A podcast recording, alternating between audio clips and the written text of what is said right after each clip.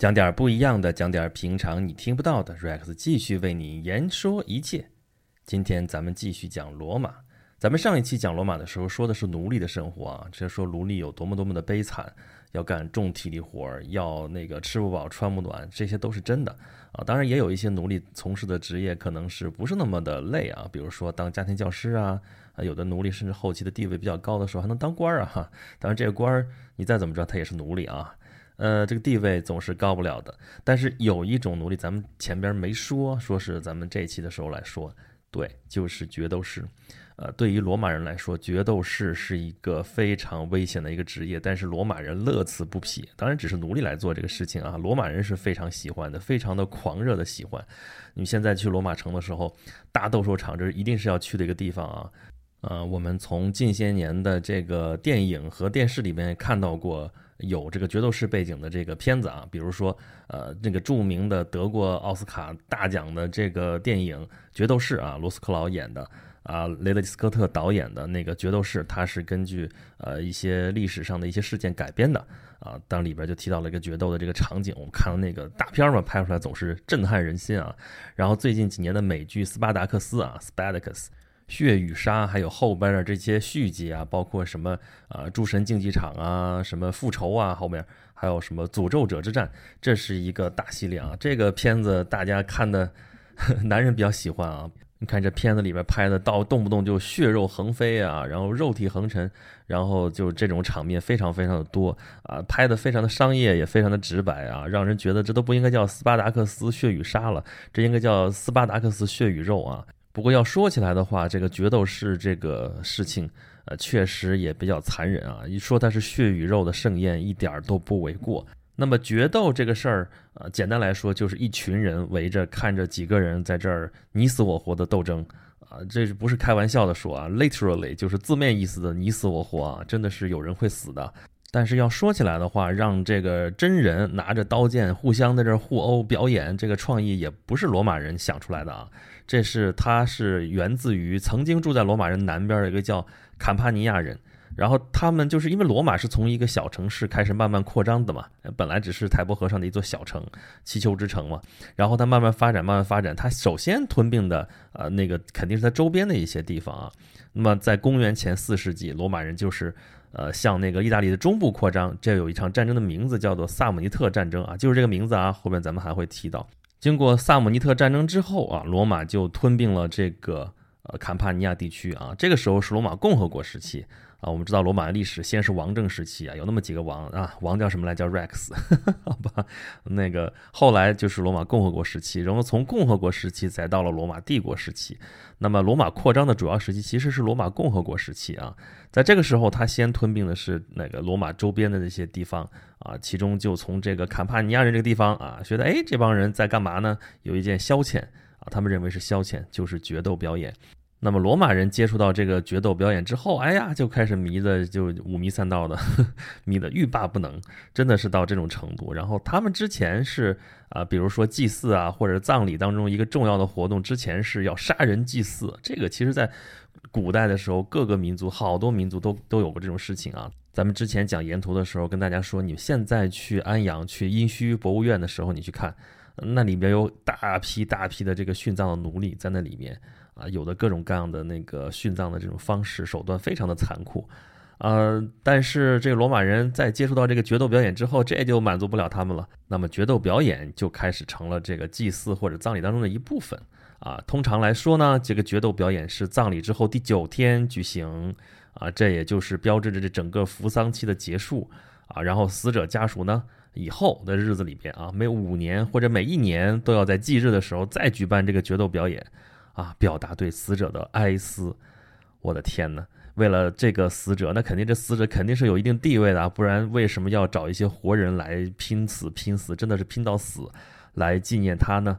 比如说，这有明确的历史记载啊，公元前二百六十四年，贵族。呃，这名字太长，咱就不说了啊。这个葬礼的时候有三对角斗士表演，这不多，好像看上去啊。那你看下边这条呢？啊，公元前一百八十三年啊，这也是这个，反正这名字太长，咱不说了啊。这个葬礼安排了有六十对决斗士助兴，六十对啊，那你至少得死六十个人吧？那发展到后来说，那大家喜欢看这个，那为什么非得葬礼的时候你非得死个人我们才能看得到呢？啊，你平时过个节的时候是不是也可以搞一个决斗表演呢？哎，这就后来就越来越多，而且这公众也就越来越能参与进来了。啊，这个你看啊，这有罗马有好多好多这种节，比如说啊，春暖花开的时候啊，四月二十八号到五月三号，这是花神节。啊，这个花神嘛，这个春天来了嘛，大家这个这个开始浑身那个躁动不安，然后这个时候特别适合来一场这个决斗表演吧，对吧？然后还有一个叫什么塞丘拉瑞斯节，这一百年才一次，那必须决斗，没什么说的。然后七月六号到十三号阿波罗纳里斯节，就是纪念太阳神阿波罗的，来来决斗。这个什么七月底要干嘛啊？凯撒维多利亚姐。这凯撒维多利亚，那就是纪念凯撒和维多利亚的。维多利亚是 Victoria，Victoria 是什么？就是胜利女神，对吧？我们现在说 Victory，Victory 还是这个词根啊。那到九月份了，九月份有罗马节呀，这个是朱庇特的节日啊。朱庇特就是在希腊神话当中是宙斯，这是众神之王啊。然后到了罗马神话当中，也就改了一个名字叫朱庇特。所以为了纪念大神朱庇特这个节日，那罗马节这规模就肯定很大了，对吧？整个就是罗马的国庆啊，这感觉。然后十月份，然后十月底，然后十一月，然后，哦天哪，这节太多了，一年四季都要有决斗表演，这个这个需求量非常的大啊。但是你要知道，办决斗表演是个非常烧钱的事儿啊。你想想，这里边这人你得训练多长时间？你你不能随便找俩菜鸟过来打吧？那没什么乐趣可言，一定是要。经过严格的训练，有非常丰富的对敌经验，这打起来才看起来才过瘾嘛，对不对？所以就会有这种决斗士学校啊应运而生啊。咱们大家熟悉的斯巴达克斯，这就是一场从决斗学校开始的一场叛乱嘛，对吧？他的那些骨干都是从决斗学校里边出来的。啊，那么你要是那个决斗的话，你总得有场地吧，对吧？我们看到罗马大斗兽场那是后来的事情，啊，早先的时候怎么办呢？那你就是啊，要那个开始决斗了，那怎么办呢？要搭建一个临时的场地啊。共和国的时代就是国家还没有那么大的实力，说建造一个特别庞大的一个永久性的建筑，所以说那就用木头来搭嘛，啊，决斗完了之后把这木头一拆啊，齐活啊。啊，到了一直到了公元前五十五年的时候，这个庞培啊，庞培我们知道前三头后三头，罗马共和末期的时候啊，前三头就是凯撒、庞培、克拉苏。那么凯撒和庞培其实是政敌啊，这个克拉苏是中间一个算是调停人这种角色啊，就克拉苏在的话，庞培和那个凯撒基本上还还可以和睦相处，还不至于反目成仇。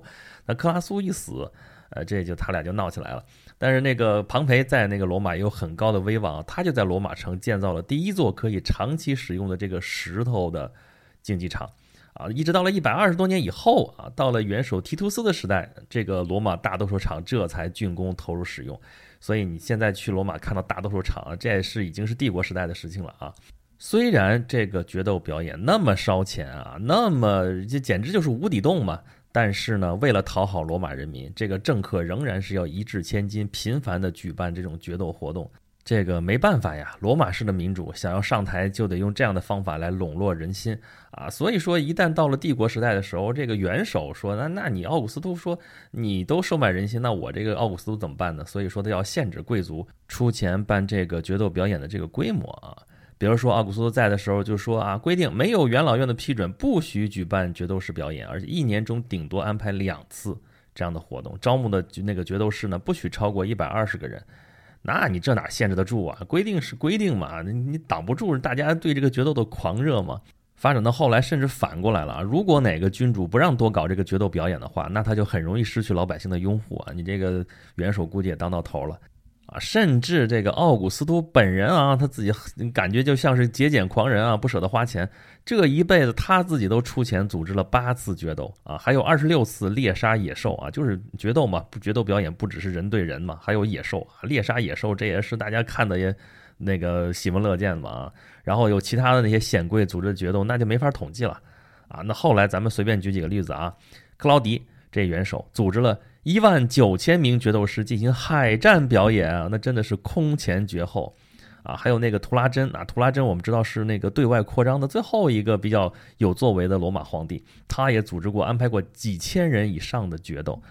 我的天哪，这个几千人在那儿，那个就相当于你看现场直播啊，看直播那个打仗啊，这玩意儿就不是说一个一个一对一的那种对打了，就完全是战争的一个场面。我们现在看的话，要看电影，电影其实为了省钱，很多都是 CG 啊，都是电脑动画做出来的，你觉得特别酷，特别，我的天哪，就跟真的一样，特别逼真。你那叫逼真好吗？人家那完全就是真的。啊，这还不算是登峰造极的啊！就像那种啊，卡里古拉，这个我们知道是著名的罗马暴君啊，这血气方刚年代的时候，还有康茂德后来的，甚至他都亲自披挂上阵啊，冒着被杀的危险，他亲自参与决斗。你想想，他到有瘾到这个什么程度了？因为通常这种决斗表演都是奴隶在做这个事情，这皇帝居然屈尊亲自去参加决斗。我的天，我们只听说过君主是爱江山更爱美人，没听说过这个爱江山更爱玩命的这个。当然，元首亲自参加决斗表演，那纯属是玩票啊。那那么正规的这个比赛的时候，那还是得是奴隶上啊。这个奴隶从哪儿来呢？原先的时候大家还不爱玩这个事儿呢，因为那个奴隶还是挺金贵的啊。但是罗马这不是一直在对外扩张吗？这个战争获得的俘虏越来越多，这个奴隶的人数也就成倍的增长，那就不如过去值钱了。所以说才会有啊多余的奴隶拿过来专门训练，就为了决斗。当然了，不是所有的奴隶都能够有资格当决斗士的啊。你别看这个决斗表演那么残酷，但是你可以获得掌声啊，可以获得喝彩声啊，这相当于是在进入了罗马帝国的娱乐圈啊。所以说干这行其实还是需要一些天赋的啊。啊，条件首先是你必须得人高马大、身强力壮，对吧？你得是一个壮士，到那儿一看，观感也也不错。你看几个瘦猴子在那打来打去，有什么意思呢？对吧？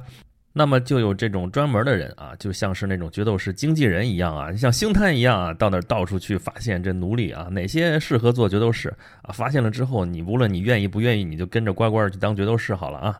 这个你没得挑啊，嗯。那你上台之前，真正要去做表演之前啊，你得去参加一些训练。你不训练不行啊！你想，呃，这个没有你失败的机会。你要真正去参加正式的决斗表演，上去你就死了。你要是没经过训练，那那直接就完了啊！那怎么办呢？就有这种决斗士学校啊，这种决斗士学校在帝国遍地都是，大部分还都是国营的啊。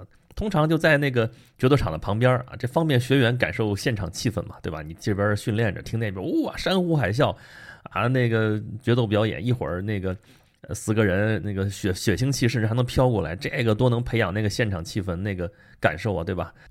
一所决斗士学校差不多可以容纳五六百名决斗士学员啊，然后呢会给你配啊若干位经验丰富的教练啊，这教练从哪儿来呢？以前可能也都是决斗士啊，但是呢，这个决斗士他们是凭借着高强的武功和超好的运气，在决斗场上他就活过来了啊，就是说有规定啊。挺过三年考验，大难不死就可以获得解放啊！转行那能干什么呀？一辈子就知道打打杀杀啊！转回来还回留校吧？那就留校当教练。这决斗士学校条件怎么样呢？啊，不是说想象当中那种啊，全都给关在笼子里怎么怎么样的？那你是让人去拼命的，你条件得稍好一点啊。虽然关起来，但是你这免费食宿吧，总得。啊，一日三餐顿顿可是有保障吧？吃的还得稍微好一点吧？你这个，你老是吃那个低劣的那种那个饮食的话，你最后这个身体不够壮，你出去那费钱啊，对吧？人家花了钱是要看你去打打杀杀的，啊，不光是给你提供比较好的饮食，啊，学校还有保健医生，你得啊这个合理饮食，荤素搭配，营养均衡，然后你得吃成一个胖子，结结实实的胖子啊。这不是说现在这种审美啊，说浑身都是疙瘩肉，全是肌肉，没有脂肪不行。那时候你要真去决斗表演的话，那个脂肪厚的话，你那个抗打击能力强啊，对吧？而且是你帮你内脏，说不定就挡刀剑了，挡那个刀伤了，对吧？这个吃好喝好锻炼好，还得睡好啊。所以说那个学校的校舍一般是一人一间宿舍啊，这还挺好，互不干扰。但你这都是壮汉，互相打个呼噜睡不好觉，那可不行。啊，不光是吃好睡好住好啊，甚至啊，甚至啊，为了给这些决斗士减压，甚至学校是允许这些决斗士学员去校外找女人。啊，看到那个《斯巴达克斯血与沙》里边，甚至有这样的情节啊，就是在训练的间歇啊，或者是作为奖赏啊，是要给这些决斗士学员是派女奴隶去给他们怎么怎么样的。好，这是日常待遇啊。那么日常的训练呢？啊，那个跟那个训练新兵也差不多啊。呃，体能训练这少不了吧？这个肯定没有文化课，你你学会读书识字有什么用呢？对吧？反正你上场就是搏杀啊，你能活个几轮还真不一定呢。所以说没有用啊，那就是要作战技巧训练，对吧？批次啊。对着这个稻草人练习这个批次啊，那个队友之间互相这个拼杀。当然，你真正训练的时候，你不能用真刀真枪啊，这劈死一个怎么办呢？都是钱啊啊！所以说，那就是木剑。这个木剑呢，将来如果你获得自由，是会把它当做礼物送给你的啊，这算是你的一个纪念品啊。但是，一般人要是死了，那就没戏了。啊，整个训练的过程当中是非常非常冷血的啊！这个教练，因为他都是决斗士嘛，啊，就是那个获得自由的决斗士，那呃都是要把当年的痛苦都发泄在你身上啊，动不动就是皮鞭抽啊，挨打还不能有丝毫的反反抗和怨言啊，这是训练这个战士的这个心理承受能力啊，或者说面对死亡仍然是你要有足够好的这个心理素质，这都完全是按照训练战士的这种方式来训练的啊啊，而且不仅要训练。啊，学会如何杀别人，还要学会如何被别人杀。这决斗士在场上表演的时候，这个礼仪就算是被杀也要死的，因为他是完全是一个 entertainment。对于罗马人来说，这决斗士说白了就是靠拼命来取悦这个观众啊。那你不光赢的这一方面啊，你输的那一方面也得输得好看。那么一切为了娱乐，那肯定是你训练出来决斗士不能是千篇一律的，不能是是都是一样的。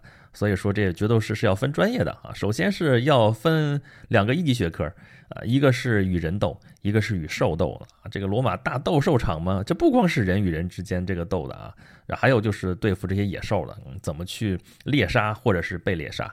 那么跟人格斗的话，下边又分了啊，分好多好多的类型，都各有特色啊。比如说第一类叫做。色雷斯决斗士啊，色雷斯是什什么地方呢？色雷斯就是欧洲东部的一个地区的名字，大概就是在呃现在希腊的北边啊，什么保加利亚那块儿啊，都在巴尔干半岛上啊。拜占庭就是在那个位置啊，就是后来那个拜占庭啊，现在叫做那个伊斯坦布尔啊，中间叫过一段时间的那个君士坦丁堡，就那个地方那块儿就是色雷斯。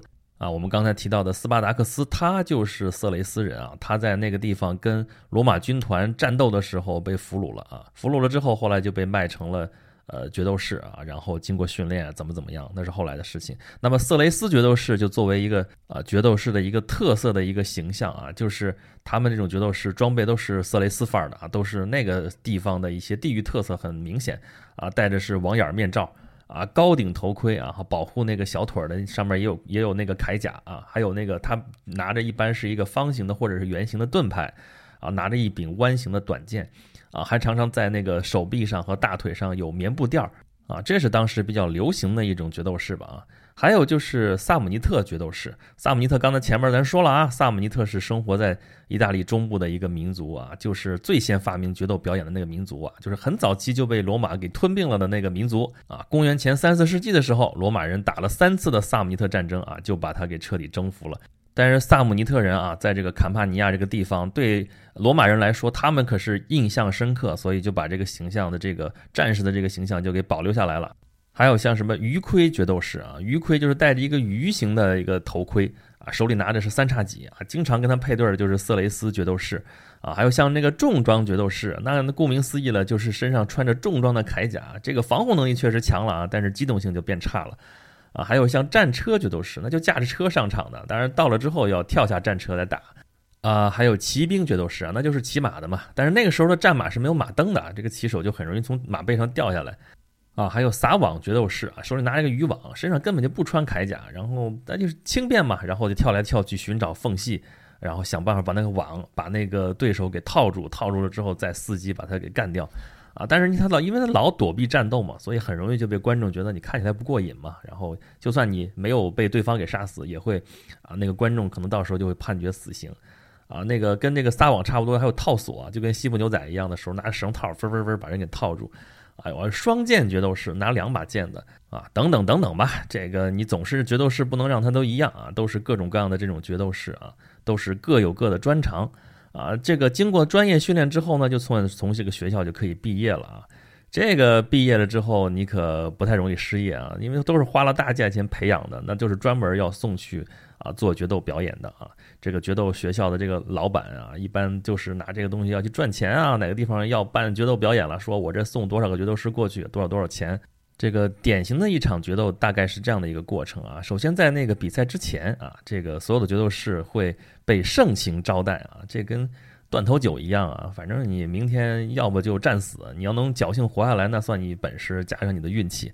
那上场之前这顿饭可不是一定得吃的好好的嘛，对吧？说不定就吃了这顿没下顿了。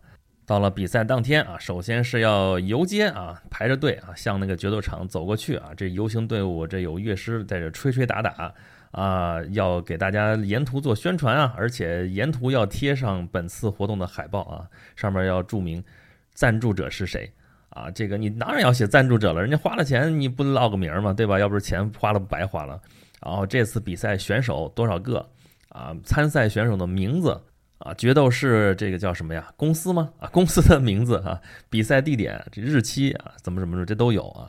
而且那个海报上面写的这个名字，不光是你的名字，还有一个艺名，比如说啊，霹雳火齐鸣啊，这个混江龙李俊啊，这不对啊，这是水浒啊，不是意思就那个意思啊，你得有你的名字，加上你的混名，也就是你的外号。这说出去你得能唬得住人啊，得让人一看这有一种不明觉厉的意思啊。这一般来说啊，这个一场决斗表演这要持续一天呢，这可不是半天就完的事儿啊。啊，一般上午出场的都是与兽格斗啊，不光是人跟兽了，还有兽跟兽啊。参加这个与人格斗的是下午，那中午的时候呢，中午休息时间，休息时间要安排处决犯人表演。你说这个罗马人真的是啊，这处决犯人都看得那么津津有味儿。上午。先是兽跟兽啊，野兽对野兽啊，比如说一个狗熊黑头公牛，哎，你这狗熊还真不一定赢得了啊，那公牛对对吧，也挺厉害的，公牛说不定就是一个一个脚过去顶过去就把那个狗熊就给开膛破肚了啊。然后呢，就是人跟兽的这个格斗啊，这个一窝蜂来啊，比如说五十个。